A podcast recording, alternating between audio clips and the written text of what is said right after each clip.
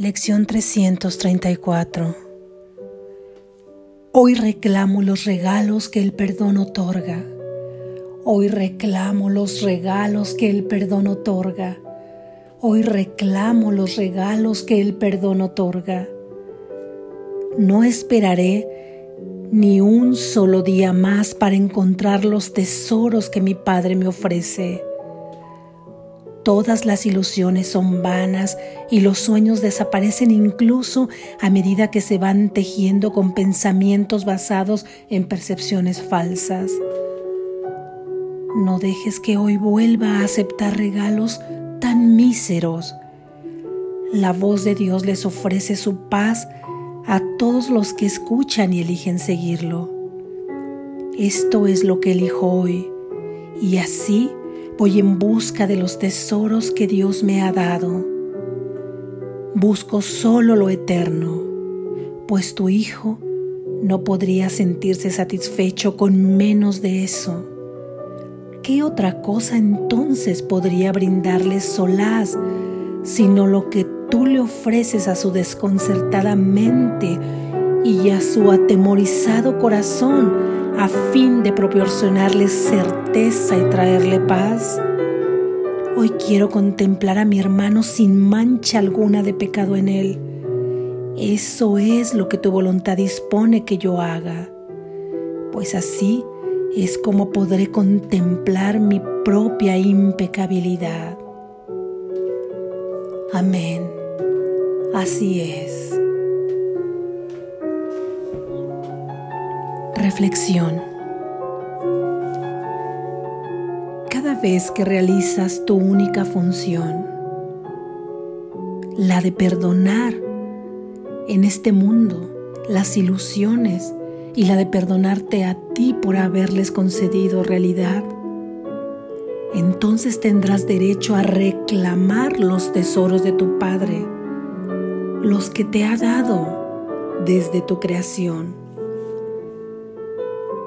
esta es una forma, por, digamos, didáctica de decirlo. Porque cierto es que todos los tesoros de Dios te fueron dados desde el momento de tu creación, desde que Él te creó como un pensamiento puro de amor. Él te pensó entonces. Y también cierto es que no tienes que reclamar por todos tus tesoros, porque tuyos son. Tuyos son eternamente. Mas cuando caíste en un sueño tan profundo y le otorgaste realidad, es decir, cuando creíste en este mundo real y cuando creíste que podían existir tus hermanos separados. Y cuando construiste los diversos aspectos de la creación, incluida una mente dual, en ese momento dejaste de usufructuar tus tesoros los apartaste de ti, aunque siguen en las inagotables arcas celestiales para ti, llevan tu nombre y puedes acceder a ellos en cualquier momento. Son eternamente tuyos. Mas no podrás identificarte como la receptora, como el receptor de ellos, hasta en tanto que no reconozcas tu inocencia y la de tu hermano, hasta en tanto que aceptes tu inocencia y la inocencia de tu hermano. Y para ello solo existe un recurso, el recurso que Dios nos ha dado a través de Jesús y con el apoyo del Espíritu Santo. Es el recurso del perdón el perdón. Perdónate a ti y perdona a tus hermanos. Perdonarte a ti y perdonar a tus hermanos. Perdónate a ti de lo que creíste haberlas hecho. Perdónales a ellos de lo que crees que te han hecho. Perdónate de lo que nunca has pensado. Perdónales de lo que nunca han pensado.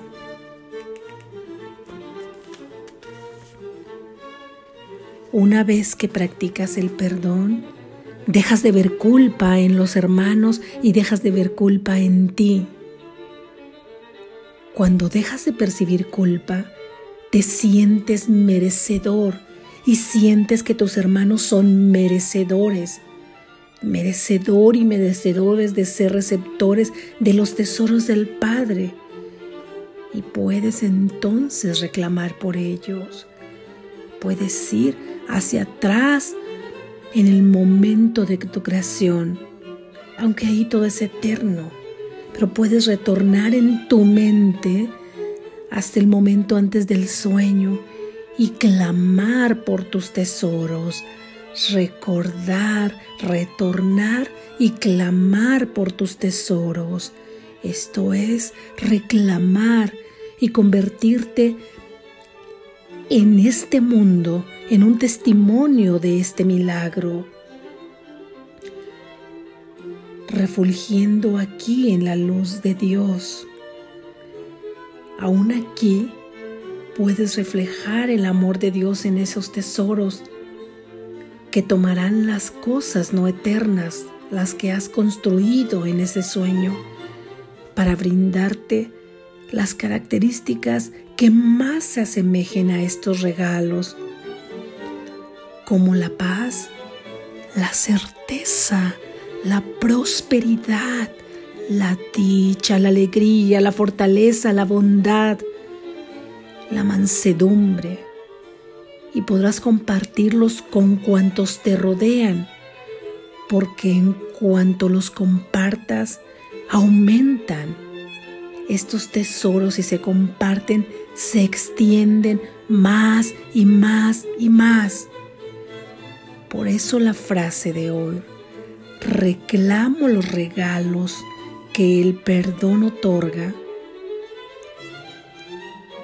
Repetirla, repetir esta frase, lleva implícito que has aceptado perdonar,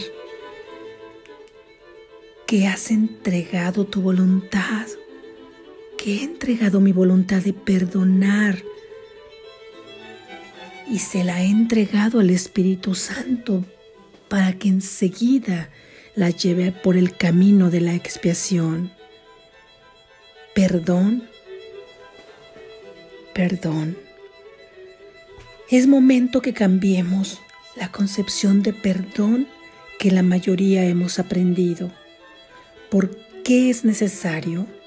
Esto es necesario porque esto hará más fácil hará más suave y más genuino nuestro deseo de querer perdonar. Aprendimos a perdonar de acuerdo a esos conceptos. Hemos aprendido que perdonar es pasar por alto una conducta dañina de un hermano o una conducta dañina tuya a uno de tus hermanos. Y observamos detenidamente el acto cometido, lo evaluamos como malo y nos elevamos con nuestra bondad y le regalamos un acto de condonación de castigo a quien la cometió, o a mí mismo, o a una de mis hermanos. Y así queda reafirmada una culpa y una condonación o un perdón de esa naturaleza. Queda establecida una persona culpable y otra bondadosa que es capaz de perdonar. Este perdón se usa para dañar. ¿Cómo no va a dañar si al reforzar la culpa en una parte Abro la puerta para que la otra parte en cualquier momento también pueda ser culpable y así intercambiar los papeles, lo que significa que ninguno sería merecedor de los tesoros de Dios, lo que conduce a ser el sueño más profundo y alejar y alargar el tiempo de despertar.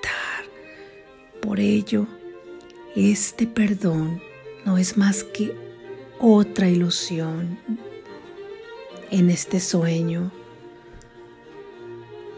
El verdadero perdón no le otorga realidad al acto, negando su existencia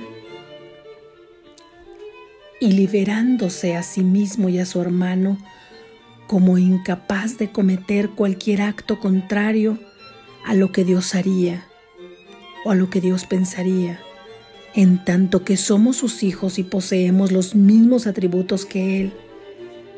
Somos de su propia naturaleza. De esta forma nos encontramos con ¿Y qué pasa con los actos que he hecho que han causado daño, pequeños o atroces? ¿Y qué pasa con los que me han hecho o se han hecho entre ellos, entre los hermanos, sean actos pequeños o actos temibles? Pasa que en este mundo de sueño han sucedido, porque tú puedes soñar con sueños de miedo o de pesadilla, como sucede en la mayoría del tiempo de este mundo, y sueñas que los personajes, incluido tú, son capaces de realizar dichos actos, y así has concebido posible la maldad en ellos y en ti, has concebido la culpa y la mente dual. Y es así que ciertamente tú y tus hermanos como personajes de este sueño, en ese pequeño yo, en ese ego, han realizado actos dañinos, mas tu ser, el único, el quien verdaderamente tú eres, jamás podría realizar dichos actos de maldad dichos actos de daño, porque Él es inocente, Él es solo inocencia y solo puede ser y experimentar el amor de Dios. Con estas analogías,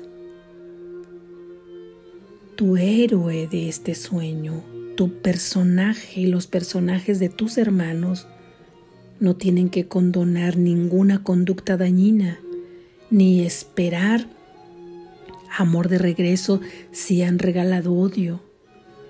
Tampoco tienes que justificar dichas conductas ni permanecer al lado de alguien que daña a tu ente en este mundo. Y bien harías tú en abstenerte de intencionalmente hacer daño e ir más allá incluso y pedir porque ni siquiera se active en ti la intención de hacer daño.